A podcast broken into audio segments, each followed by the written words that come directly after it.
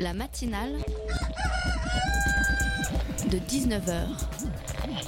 Et bah, c'est une émission qui parle de société, politique, euh, Culture alternative. On va aussi parler de sport, euh, de gens dans la rue. et l'actualité en règle générale. On va peut-être parler des corbeilles à On va linge pas en osier d'Auvergne. voilà, il y aura, il y aura des invités. Des sociologues, des invités chercheurs. Les invités ne diront que des choses intelligentes. Ça va peut-être s'étriper un peu de temps en temps, mais La matinale de 19h, du lundi au jeudi jusqu'à 20h sur Radio Campus Paris. Mais quelle nouille Pourquoi ne pas y avoir pensé plus tôt? Face au fanatisme religieux de tout poil, une solution savoureuse nous arrive tout droit des USA. La nouvelle est arrivée de l'Utah. Pour sa photo d'identité, une actrice de film X a posé non pas avec une burqa, mais avec une passoire sur la tête. Oui, une passoire. Car cette charmante jeune femme est pastafariste. Elle est adepte de l'église du monstre en spaghetti volant. Eh bien, vous ne suivez plus C'est que l'histoire se barre en tagliatelle. Tout commence en 2005 aux USA.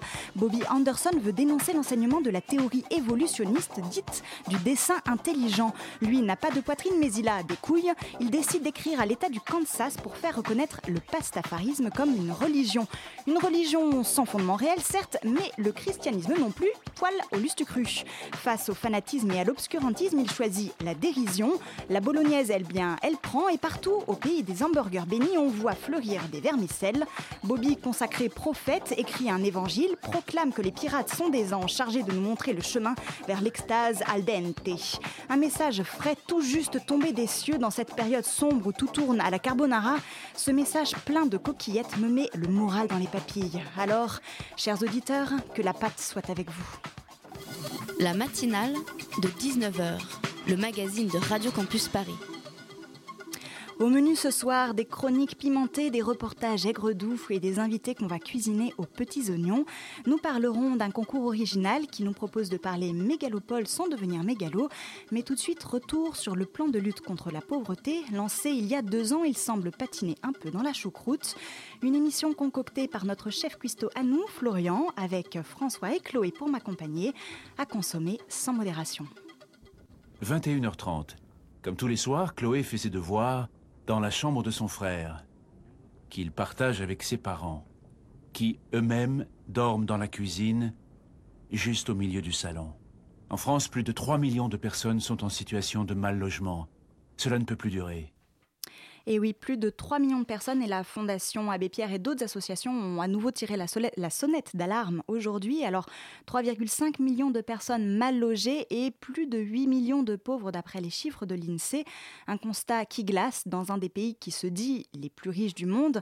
Et tous les projets, programmes, missions lancés ne semblent rien y faire. Le rapport remis la semaine dernière au Premier ministre dresse un bilan plutôt mitigé du plan de lutte contre la pauvreté lancé il y a deux ans par le président. Pas vraiment Florian, Florent pardon, Guéguen, bonsoir. Vous faites partie de la FNARS, la Fédération nationale des associations d'accueil et de réinsertion sociale. Alors, vous, quel, bilan justement vous, vous tirez de la situation? Un bilan mitigé, vous l'avez dit. Euh, il y a euh, d'abord hein, une pauvreté qui augmente dans le pays, une pauvreté euh, monétaire, une pauvreté liée au logement. Et ce que montre euh, le rapport de François Chérec, hein, qui a été remis au Premier ministre sur un bilan deux ans après euh, du plan quinquennal de lutte contre la pauvreté, c'est que la situation, notamment sur le plan de l'hébergement des personnes sans abri et du logement social, euh, s'est aggravée. Il y a, vous l'avez dit, euh, 3,5 millions de, mal logés. La Fondation Abbé Pierre a, euh, à nouveau euh, euh, demandé au pouvoir public une action beaucoup plus ambitieuse. Euh, un nombre de personnes sans abri qui augmente. L'INSEE nous dit plus 50% de personnes à la rue sur les dix dernières années. Euh, alors, il y a eu des mesures positives hein, qui ont été euh, euh, issues de ce plan quinquennal, notamment une revalorisation du RSA, euh, qui était très demandée par les associations. 10% de plus sur 5 ans, c'est à la fois pas beaucoup et beaucoup pour les personnes qui le touchent. Euh, idem, une autre mesure euh, positive, le relèvement du seuil pour obtenir euh, la CMUC, qui est la couverture médicale pour les personnes en difficulté, et qui là aussi est une mesure positive, puisqu'il y a environ 500 000 personnes supplémentaires qui ont pu accéder à cette couverture, alors qu'avant, le seuil ne le leur permettait pas. Mais très clairement, sur le volet jeunesse, la situation est très difficile. D'abord, les 18-25 ans sont massivement touchés par la pauvreté. Le taux de pauvreté hein, sur cette euh, catégorie est, deux fois plus importante euh, que euh, sur la population globale. Le gouvernement a lancé une mesure qui s'appelle la garantie jeune, qui est une mesure intéressante parce qu'elle allie une allocation qui est du niveau du RSA avec un accompagnement et avec un accès à la formation c'est une, euh, mesure qui s'adresse principalement aux jeunes, euh, donc euh, on va dire en situation d'insertion, souvent sans formation, en situation de décrochage scolaire et qui souvent ne bénéficient pas de, la solidarité familiale.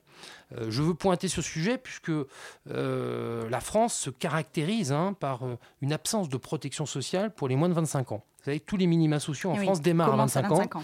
Euh, mais quand on a entre 18 ans et 25 ans, euh, à part la couverture médicale euh, universelle, on a le droit à rien. or, nous, nous voyons hein, à la FNARS, nous gérons principalement les 115 et les centres d'hébergement. 25% du public accueilli en centre d'hébergement a moins de 25 ans.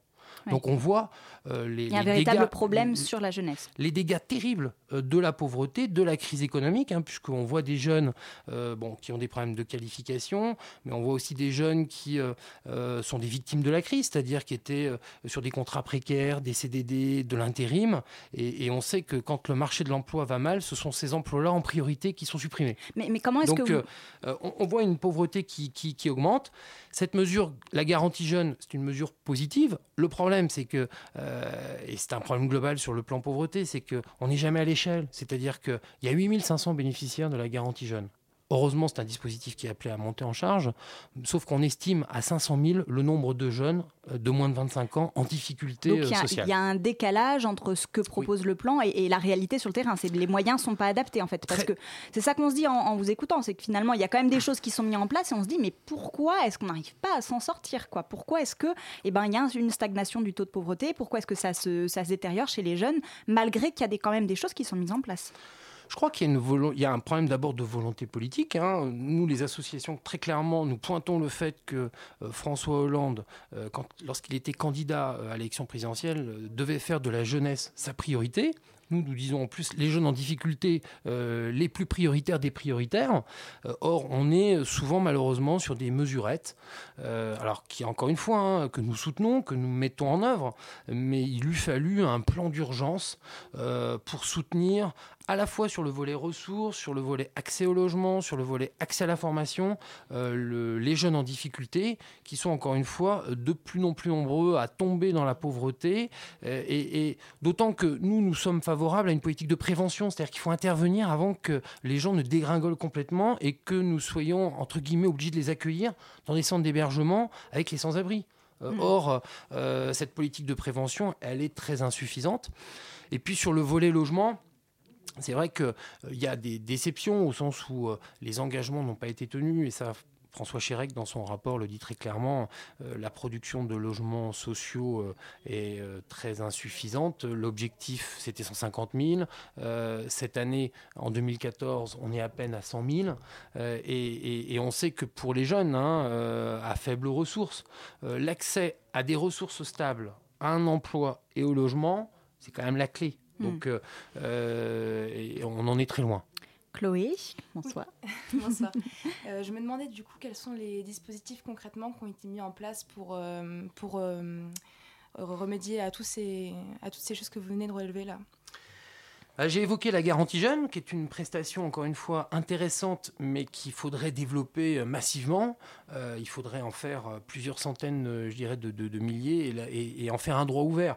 Et nous, globalement, nous mettons sur la table le fait qu'il n'est pas acceptable dans ce pays que le système de protection sociale soit globalement fermé aux jeunes jusqu'à 25 ans et qu'entre 18 et 25 ans, soit vous pouvez bénéficier, entre guillemets, de la solidarité des parents ou de la famille, mais si euh, vous êtes en conflit ou si vous avez quitté euh, le, le domicile familial, euh, s'il n'y a pas de, ou si tout simplement les parents n'ont pas les moyens de vous soutenir, eh ben, immédiatement vous basculez dans des dispositifs, euh, je dirais, de grande précarité et vous dépendez du secteur caritatif. Et ça, c'est quand même, et on voit hein, euh, dans les associations qui gèrent des distributions d'aide alimentaire, de plus en plus de jeunes euh, qui, euh, qui sont obligés, entre guillemets, euh, de euh, s'alimenter par ce biais, faute d'un dispositif de protection sociale qui leur garantisse des ressources minimum. Donc, euh, Après, nous voulons agir sur les ressources. après, vous pointez un, manque de volonté politique pour expliquer en partie. Il y a quand même des choses qui ont été faites, notamment la, la loi du flot par rapport au logement, par exemple, euh, qui a quand même essayé de mettre en place des choses. Euh, ce que Cécile Duflot pointait, c'est que c'est toujours très compliqué d'arriver à trouver des, des consensus entre les lobbies immobiliers d'un côté et puis ce que demandent les associations. Mais il y a quand même des choses qui essayent d'être mises en place. Absolument. Euh, Il y a une euh, volonté, en tout cas affichée, euh, de, relancer la production de logements euh, sociaux, donc en tout cas de logements accessibles aux personnes à faible revenu, mais il y a plusieurs euh, blocages. Il y a un blocage budgétaire puisque dans le même temps, euh, les aides à la pierre, hein, c'est-à-dire les subventions de l'État à la construction sociale baissent. Elles baissent dans le budget 2015, donc c'est vrai que ça n'incite pas à construire. Euh, il y a des blocages d'ordre euh, des collectivités locales qui parfois refusent des programmes de logements sociaux puisqu'ils n'ont pas envie, il y a certains maires et leurs électeurs n'ont pas envie d'avoir des personnes en difficulté sur leur territoire. Euh, et, et- puis il y a toujours, et c'est une des difficultés d'application de la loi du flot, il y a des mesures hein, qui, qui ont été votées, dont le Premier ministre a dit qu'il souhaitait les remettre en cause. Je pense par exemple à l'encadrement des loyers euh, dans, sur les zones tendues.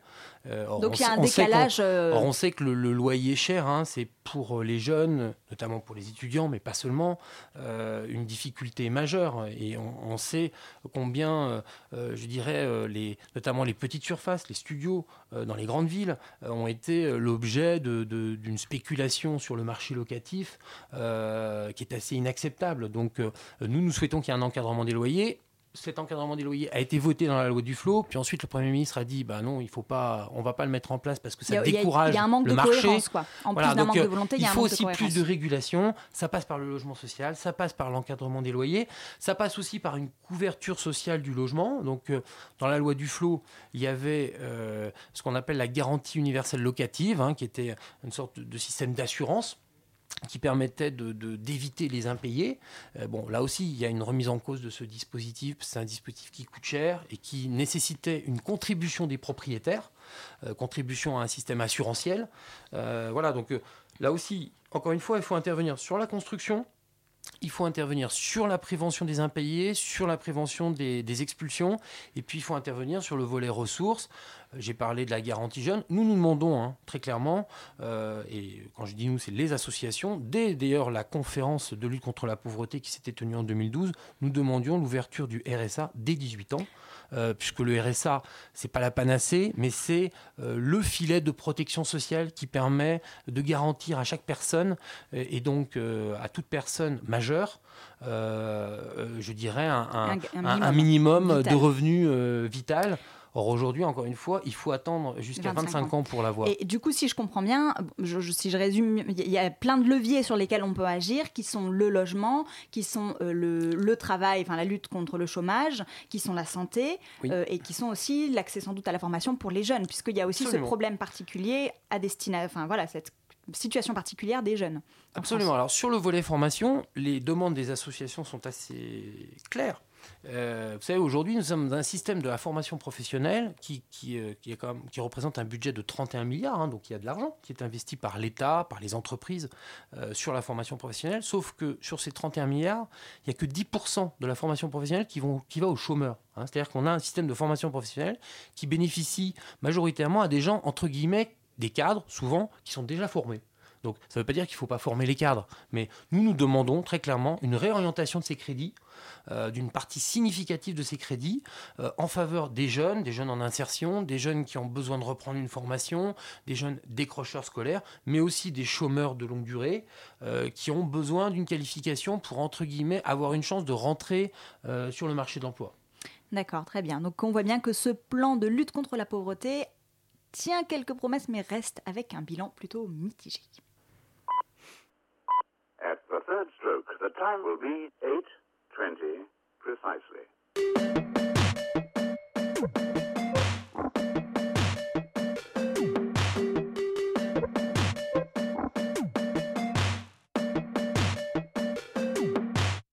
Early morning yawning, feeling dormant, standing beside myself. I'm drunk as hell, slurring words, visualize as loud. I don't know either, not even making sense. Huh. Somebody pull the lever, I'm at Teva's end. A stressful week, exit through the pores, what's the cause? I can't disclose it, that might start a war, draw the claws.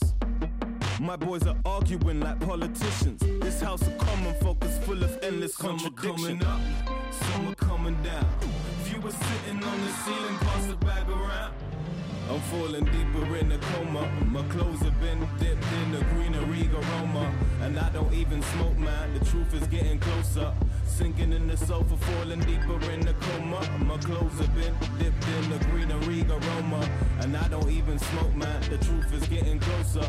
Sinking in the sofa. A boxer caught a hook, delayed jubilation. We have box from you, can't compute these things we're facing. You got something on your nose, he said it's product placement. Then he rolled his eyes as I declined across the line of Satan. That's a journey I ain't taking. Make a statement how my rhymes will benefit if I'm high skyscraping. I'm fine with this bourbon, ginger chaser. I'm sinking in the sofa, game over, cue the Some are fader. coming up, some are coming down. Few are sitting on the ceiling, pass the bag around. I'm falling deeper in the coma. My clothes have been dipped in the greenery aroma. And I don't even smoke, man. The truth is getting closer. Sinking in the sofa, falling deeper in the coma. My clothes have been dipped in the greenery aroma. And I don't even smoke, man. The truth is getting closer. Sinking in the sofa. There's a certain stillness to this place. Time's moving slowly at a pace. And my face is sliding off my head. And I'm not that metaphorical, I'm just me. I've just seen my grandmother, she said she misses me. AA to infinity.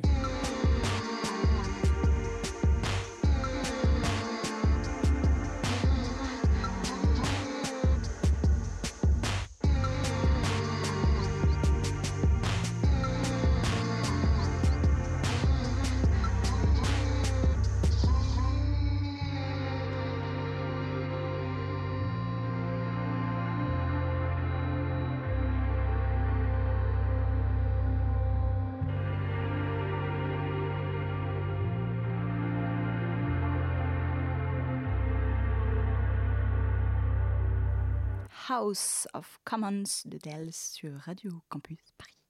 La matinale de 19h du lundi au jeudi jusqu'à 20h sur Radio Campus Paris.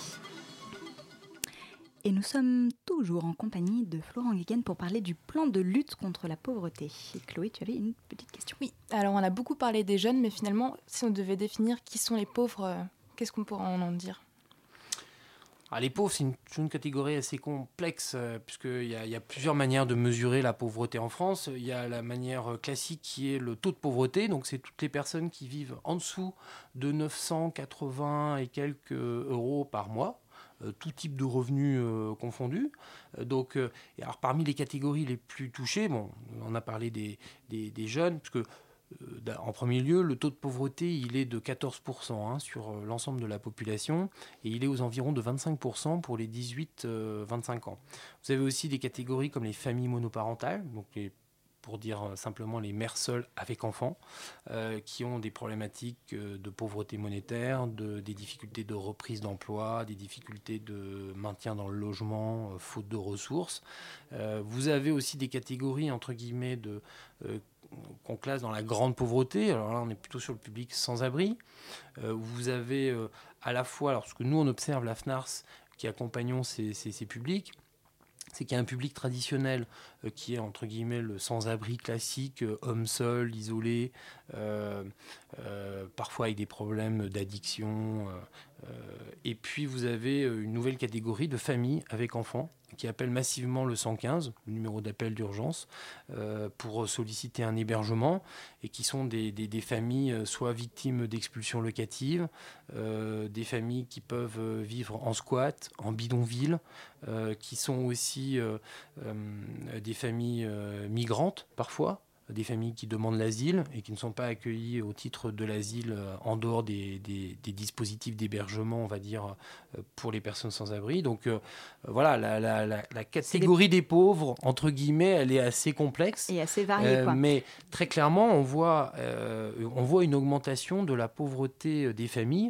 du nombre d'enfants pauvres, qui touche notamment les, familles monoparentales. Ce que vous nous dites, en fait, c'est que, parce que le, le bilan là, de, François Chérec euh, montre quand même qu'il y a plutôt une stagnation du taux de pauvreté. Vous, ce que vous nous dites, c'est que quand même, au niveau des, tranches les plus pauvres, les plus défavorisées, ça augmente, quoi, en fait. Les inégalités se creusent. Oui, alors la, encore une fois, le, calcul euh, est assez compliqué. Euh, le, taux de pauvreté monétaire est calculé, en fait, c'est 60% du revenu médian. Hein. c'est les gens qui sont en dessous de 60% du revenu médian. Et donc, je l'ai dit, pour une personne seule, c'est environ 980 euros par mois.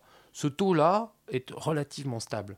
Euh, par contre, euh, nous observons qu'il euh, y a une augmentation de l'intensité de la pauvreté, c'est-à-dire les gens qui ont des ressources inférieures à 700-600 euros, donc on va dire les plus pauvres des plus pauvres, ceux qui sont vraiment au niveau des minima sociaux, voire même c'est le cas des jeunes qui ne perçoivent pas les minima sociaux, euh, cette catégorie-là euh, augmente, ce qui inquiète beaucoup évidemment les associations, puisqu'on on a là des personnes qui on touche, on va dire, au minimum vital. D'accord. Alors bon, on a dressé un, bilan qui est finalement quand même assez sombre, mais bon, il y a quand même des choses qui sont mises en place. On a parlé des choses qui étaient mises en place par le gouvernement, tous les dispositifs, même si c'est pas suffisant, même s'il y a un manque de moyens, même s'il y a un décalage entre ce qui est annoncé et la réalité du terrain. Mais il y a aussi des choses que vous, vous mettez en place, notamment cette nuit solidaire du logement le 12 février prochain. Est-ce que vous pouvez un petit peu nous parler du travail que les associations font concrètement sur le terrain pour apporter une réponse à ce problème de la pauvreté? Je crois que les associations euh, sont extrêmement mobilisées, notamment en période hivernale, mais pas seulement. Hein. nous nous sommes mobilisés euh, toute l'année pour euh, accueillir, euh, accompagner, euh, gérer des centres d'hébergement, gérer des logements euh, très sociaux avec un accompagnement social lorsque cela est nécessaire pour les personnes. nous organisons aussi évidemment de la restauration sociale. nous gérons des chantiers d'insertion, c'est-à-dire des, activités de, de, retour à l'activité entre guillemets progressive pour des personnes qui sont éloignées du marché de l'emploi, soit des personnes sans qualification soit des chômeurs de longue durée, euh, etc. Donc euh, les associations sont très investies.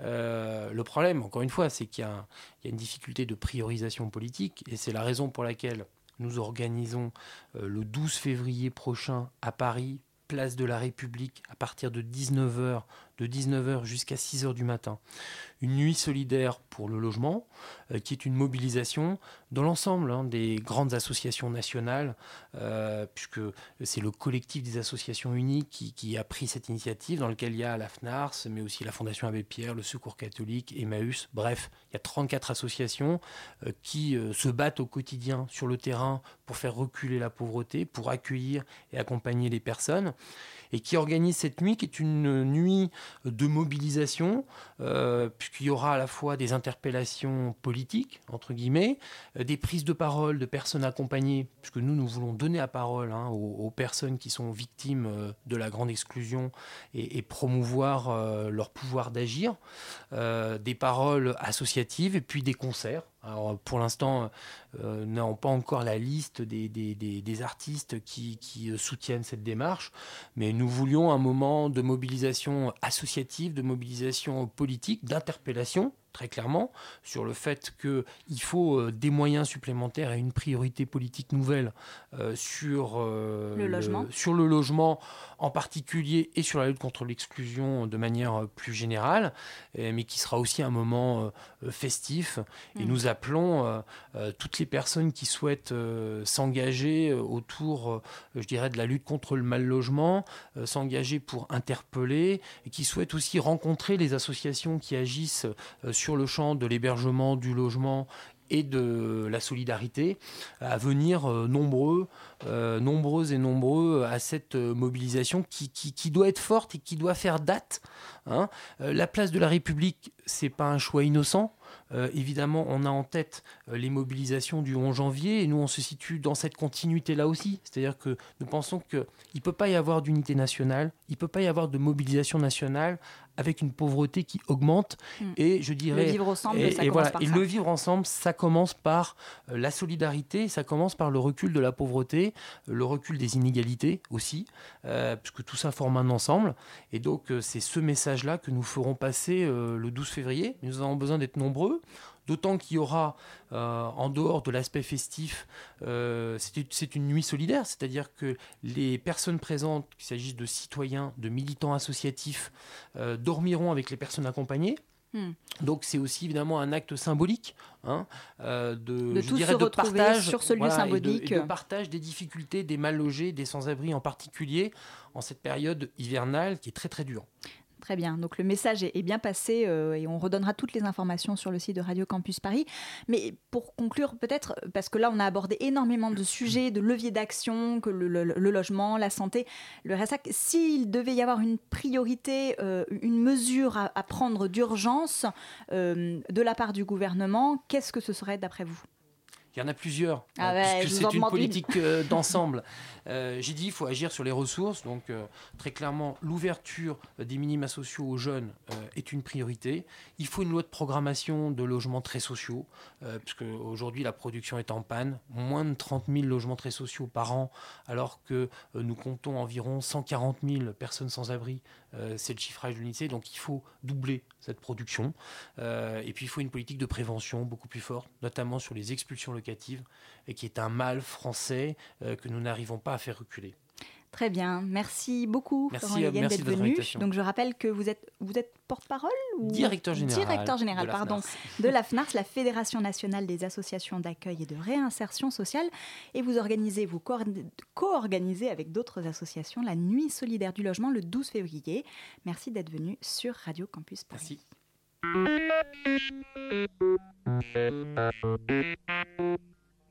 Merci. Thank you.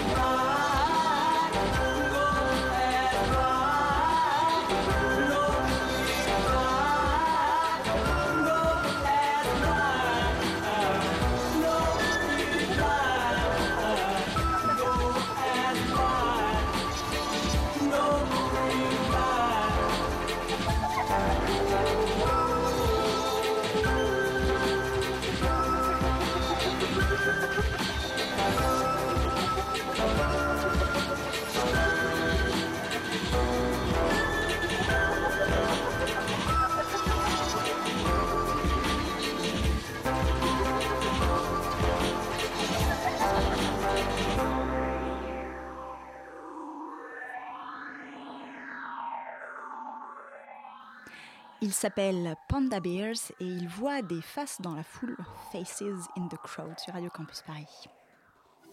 La matinale de 19h sur Radio Campus Paris. Euh, on n'est pas jeudi là, hein, Martin Non, on n'est pas jeudi, mais je suis là quand même. Et bah alors Tu sais, je, je suis tellement bien ici que je suis là tous les jours maintenant. Formidable. oui, oui, oui, normalement, il est là le jeudi pour présenter la matinale.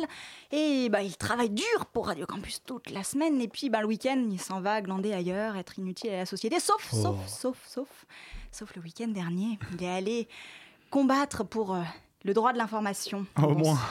Au moins. Tu viens de passer trois jours à Brest. Oh, ça allait Oui, c'était très bien. C'était très cool reste. en Ah, Bretagne. les préjugés des Parisiens. franchement. non, juste pré- préjugé du Montpellier-Rennes. hein. Où se donner C'est à Brest, il y avait quand même quelque chose d'intéressant. Un Oui. festival, le festival Longueur d'onde de la radio. Oui, la douzième édition exactement hein, de l'événement consacré à la radio. C'était vendredi, samedi et dimanche. J'ai assisté à des conférences, des spectacles et en fait pas mal de rencontres autour de la radio. Mhm, des rencontres. Oui.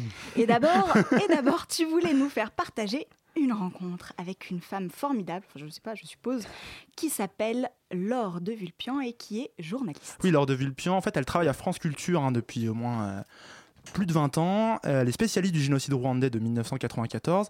Elle été invitée pour une conférence, alors pas forcément très drôle, c'est sur les mots du génocide, comment parler d'un événement aussi grave qu'un génocide, quelle attention doit-on donner aux mots qu'on utilise. Un sujet hein, qui fait forcément sens après les événements de Charlie Hebdo et les 70 ans d'Auschwitz la semaine dernière. Il y a des mots qu'il faut, sur lesquels il faut revenir. Par exemple, je suis en train de lire un livre que je trouve merveilleux, un tout petit livre de même pas 100 pages, d'un philosophe qui s'appelle Gérard Rabinovitch, qui s'exprime sur la différence entre résistance et terrorisme. Eh bien, c'est très important. Je- avant, je me disais, euh, on est toujours le terroriste de quelqu'un. Un résistant, c'est le terroriste des nazis. Oui, mais c'est bien plus que ça, en fait. Un terroriste, c'est bien plus que ça. Un résistant, il a une pulsion de vie. Il veut sauver son pays, il veut rétablir la liberté, etc. C'est une pulsion de vie. Un terroriste ou un nazi, il veut la mort. Et il n'a pas de pulsion de vie, il n'a que des pulsions de mort. Et donc, il faut toujours avoir non seulement présent à l'esprit le mot juste, mais tout, tout ce qu'il y a derrière, tout ce que le mot englobe. Et quand on fait de la radio, on a une responsabilité colossale au niveau de l'énonciation. Ce qu'on dit, d'autres vont l'entendre. Il faut être le plus précis possible et trouver le mot juste pour tout à chaque fois. Voilà, hein, plus que jamais, chaque mot compte aujourd'hui. Ça met un peu la pression hein, quand on est derrière un micro au quotidien. Et Compte tes mots. Oui, oui, je compte chacun de mes mots. Et donc un homme hein, qui le connaît bien, ces mots, c'est Hubert Huertas, c'est l'ancien chef du service politique de France Culture. Maintenant, il est chroniqueur à Mediapart. Et en se baladant dans les allées du festival, il a ressenti comme une certaine nostalgie. C'était au bar. Et là, il y avait des expériences de radio locale. Et ça, ça, c'est une autre forme de, j'utilise beaucoup ce mot, décidément, de réconfort.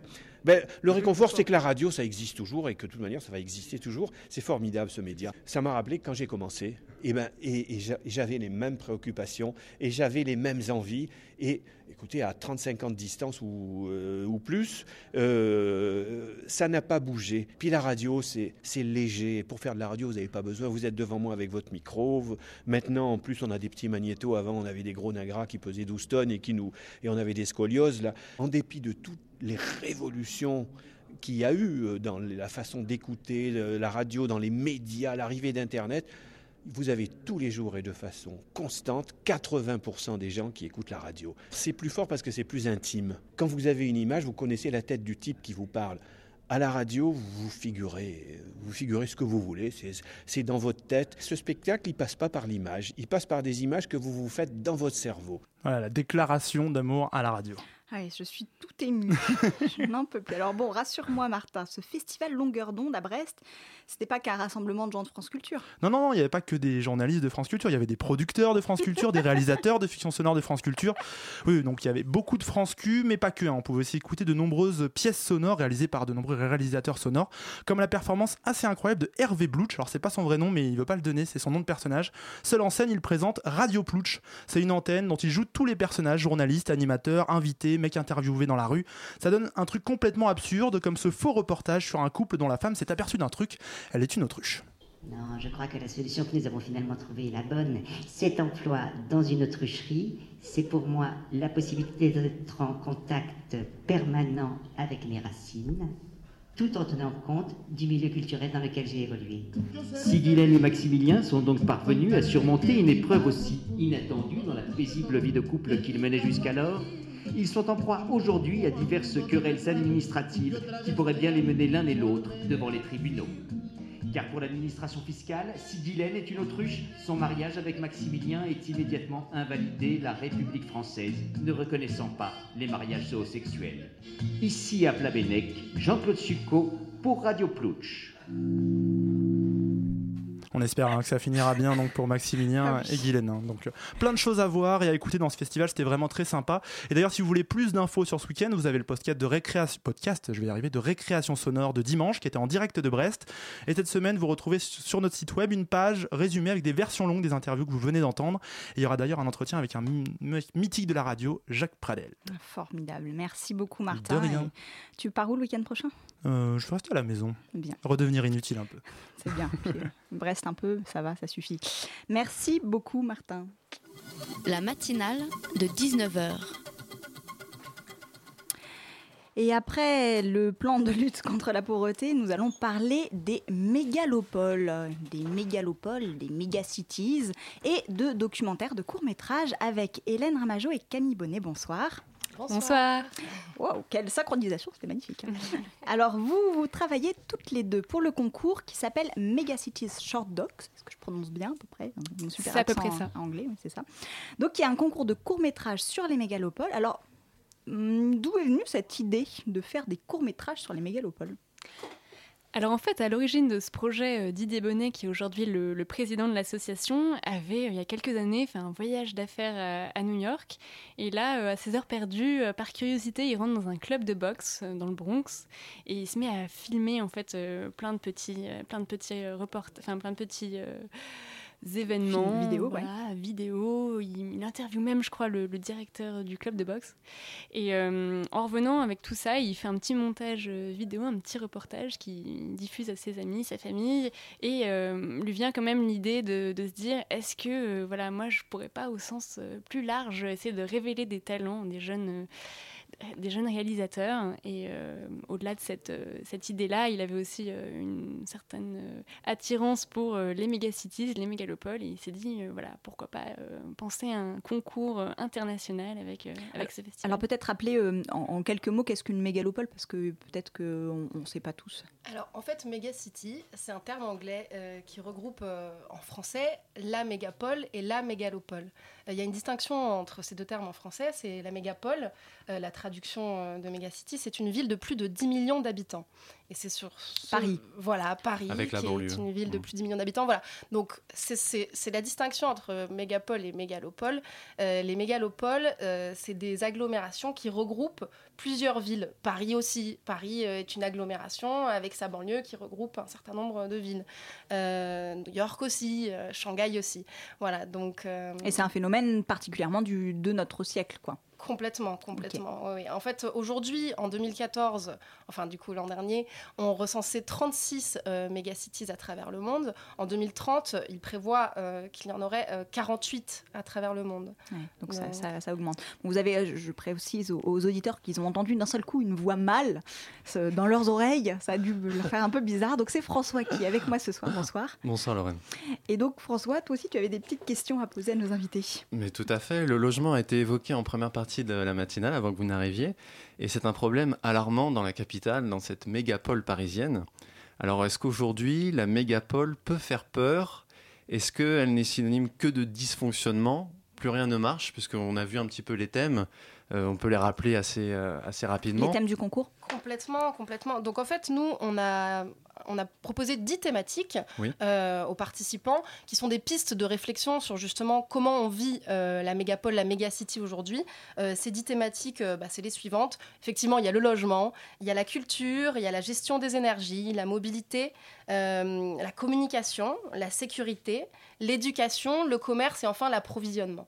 Euh, donc ces dix thématiques, comme j'ai dit, elles sont là pour faire réfléchir sur quelles sont les, problématiques, les, challenges euh, des mégacities, mais aussi quelles sont les bonnes pratiques, euh, les éléments positifs qu'on recense aujourd'hui dans les, grandes villes et qui peuvent faire évoluer positivement la société et les autres grandes villes dans le monde. Mais, mais sur le côté que rappelait François de, de cette mégapole qui fait un peu peur. Enfin moi je vois quand on me dit ça, juste le mot quoi, je vois une espèce de pieuvre euh, tentaculaire. On a peur de se noyer un petit peu dans, dans cette masse. Est-ce qu'il y a aussi l'idée euh, de travailler là-dessus ou euh, pas forcément?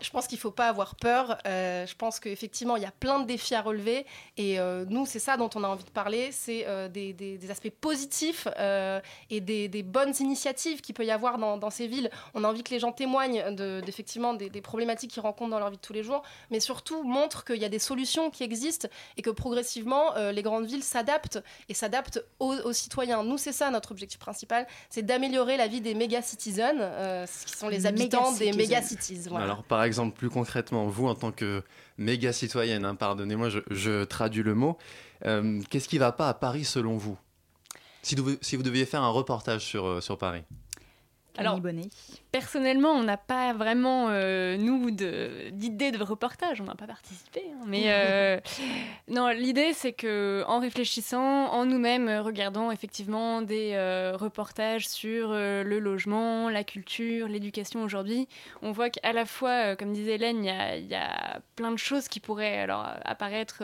suivant comment on voit les choses, soit comme des problèmes, soit comme des challenges, des défis à relever. Et l'idée, c'est d'inviter chacun à se mettre en action. Et donc, euh, dans, euh, par euh, ces euh, short documentaires, l'idée, c'est soit de justement mettre en lumière un dysfonctionnement. On n'est pas forcément obligé de, révéler une solution. Ça peut être effectivement aussi une solution, mais d'en identifier voilà, des, des problèmes spécifiques. Voilà, je pense qu'aujourd'hui, il y en a dans, Alors, dans le- le logement, justement, effectivement, Oui. pour reprendre cette thématique-là. La difficulté, je pense, pour euh, que ce soit euh, des jeunes, des moins jeunes, de se loger, c'est vraiment euh, quelque chose de difficile. On entend parfois des, des personnes qui ont un travail, qui ont une situation stable et qui mettent des mois à trouver un appartement. Au niveau de l'éducation, on- c'est lié aussi avec les thématiques, par exemple, du chômage. Et on se demande, on peut se poser la question aujourd'hui comment notre système éducatif euh, permet euh, euh, l'entrée sur le marché de l'emploi. Enfin voilà, plein de thématiques qu'on peut se poser. Et l'idée, c'est de- d'essayer d'adopter un angle qui soit international et de se dire à un moment donné, toutes ces méga-cities, ces mégalopoles, rencontrent finalement des défis assez similaires, même si voilà, les environnements, les contextes sont différents. Et, et donc, peut-être que on va, en se posant la question du ce qui va et ce qui va pas dans le logement à Paris, se rendre compte qu'à Shanghai. Ils ont déjà eu ces problèmes-là. Et, Et qu'ils ont euh, trouvé des ils ont solutions. trouvé des solutions. Alors, Mettre en l'angle- parallèle euh, les, les- les problématiques des grandes villes. L'angle n'est pas totalement né- négatif, c'est-à-dire que vous, encourage- vous encourageriez les participants à proposer des sujets avec un angle positif, la culture à Paris, l'éducation euh, à Shanghai, ou alors le commerce maritime à Rotterdam, ce serait accepté? Tout à fait. Tout est accepté, tout est possible. À partir du moment où on parle d'une mégacity. D'accord, très bien. Mais donc du coup, c'était un concours Megacities de, de documentaires pour euh, voilà où on peut parler effectivement euh, de tout et n'importe quoi, à condition, on a bien compris, que on parle de mégalopole.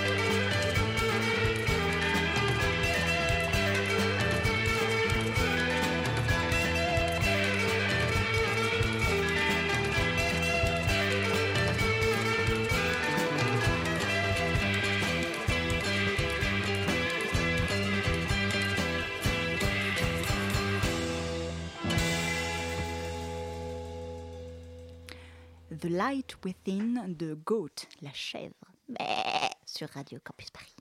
La matinale de 19h du lundi au jeudi jusqu'à 20h sur Radio Campus Paris. Et nous sommes toujours en compagnie de Hélène Ramajo et de Camille Bonnet pour parler des courts-métrages sur les mégacities, les mégapoles ou mégalopoles, si j'ai tout bien compris. Alors, à qui s'adresse ce concours? Puisque c'est quand même un concours. Donc, c'est un concours? Hélène Ramajo très ouvert. Euh, nous, on est en train de, de, faire des démarches dans des écoles de journalisme, d'audiovisuel, d'aller auprès des étudiants. Mais ce concours n'est pas réservé uniquement aux étudiants toute personne euh, qui habite une mégacity est amenée à pouvoir participer à notre concours, euh, puisque euh, on veut que les gens témoignent de, leur vie dans les mégacities à travers voilà, du, matériel qui n'est pas forcément du matériel professionnel. voilà, tout le monde peut participer à Megacities Short Docs. Mais il faut quand même habiter dans une mégacity. Alors voilà, la première édition cette année a lieu à Paris New York, Shanghai. Donc pour l'instant, euh, ce sont uniquement les habitants de ces trois mégacities qui sont amenés à participer à notre concours. On est en train déjà de penser deuxième édition, on est en train déjà de penser aux éditions futures et de se dire, euh, voilà, on a envie d'atteindre euh, progressivement toutes les mégacities. Et donc, à terme, on a envie que tout, tout le monde puisse participer à ce concours. François?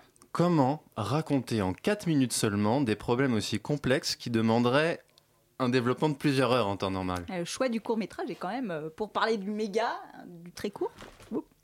méga short. Je pense qu'il faut que les, les, doc makers, comme on les appelle nous, euh, les réalisateurs euh, des shorts documentaires, je pense qu'il faut qu'ils se concentrent sur une problématique qui les touche eux personnellement. Euh, auxquels ils sont amenés euh, à faire face dans leur vie de tous les jours. Euh, et ça leur permettra d'aborder un angle peut-être différent, plus personnel par rapport à ces thématiques, et qui fera qu'ils auront vraiment des choses à raconter, peut-être plus précises, moins vagues, moins sur une thématique générale, dont on pourrait faire un documentaire de 50 minutes, effectivement. Et vous avez dit que du coup que le court métrage c'était le bon format pour parler et pour aborder ces thématiques, c'est ça? On s'est dit que ça mmh. pouvait euh, être euh, voilà, plus facile d'accès, en tout cas pour euh, le public qu'on cible, c'est-à-dire tout citoyen qui souhaite réaliser ce, genre de documentaire-là. Et on avait aussi derrière ça l'envie de faire une sorte de bout à bout de ces, en tout cas des 15 meilleurs euh, short documentaires pour réaliser, euh, on va dire, une, sorte de documentaire euh, long sur justement qui mettent en, avant différentes perspectives de différentes villes et sur différentes thématiques. C'est la contrainte qui peut mettre sur un même pied d'égalité l'étudiant qui commence et le professionnel qui a déjà tout le matériel et l'expérience. C'est ça l'idée. C'est ça l'idée. Et voilà, après, il n'y a pas de format magique, mais euh, celui-ci nous permettait euh, intéressant. Et puis aussi, euh, l'idée, c'est qu'il puisse être vu par un maximum de monde. Et voilà, moins de 4 minutes, ça fait que quelqu'un qui veut passer quelques minutes à aller sur la plateforme internet pour voter pour des documentaires, voilà, pourra se faire quelques sessions. Donc c'est aussi cette idée de, pouvoir être vu et diffusé sur un, public le plus grand possible. Alors donnez-nous quelques petits conseils si on a envie de se lancer, de réaliser un court métrage. Qu'est-ce que vous attendez? Qu'est-ce que les jurés vont attendre? Qu'est-ce qu'il faut qu'on fasse pour gagner? Alors déjà, il faut parler de sa ville et il faut parler euh, dans les thématiques euh, que, l'on propose. Euh, il faut respecter les consignes. il n'y en a pas énormément. Hein. Il faut faire un, short doc de 4 minutes. Qui, qui, parle donc d'une problématique ou d'une bonne pratique. Et puis, il faut avoir envie de, de partager son expérience. voilà tout simplement. Quoi. Mm. Quelle est la visibilité médiatique de ce concours? On sait que c'est le premier. Euh, à quoi est-ce que vous attendez? Vous allez avoir des retours? Oui, il y a même l'idée d'un festival et tout ça. Est-ce que vous pouvez nous raconter un petit peu tout ça là? Alors, donc, en fait, euh, le concours, euh, c'est la première étape.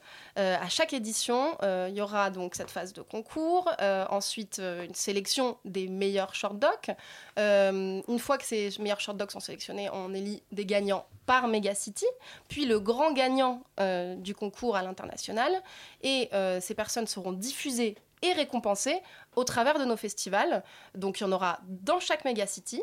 Et, le, et ça se conclura à chaque fois par le grand festival parisien qui permettra de remettre la palme du meilleur short doc et euh, de mettre en, parallèle euh, les différentes thématiques, les différentes problématiques qui ont été abordées dans ces short docs pour justement réfléchir euh, ah tiens à Shanghai point commun et au parallèle qu'on peut faire.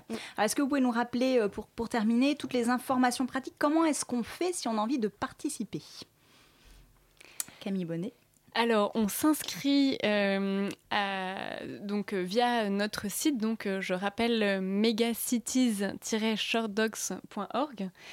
Euh, voilà, avant le 28 février. Et euh, donc ça, c'est la première étape. C'est assez simple. Il ne s'agit pas forcément d'avoir euh, son documentaire euh, ni euh, réalisé, ni même en tête.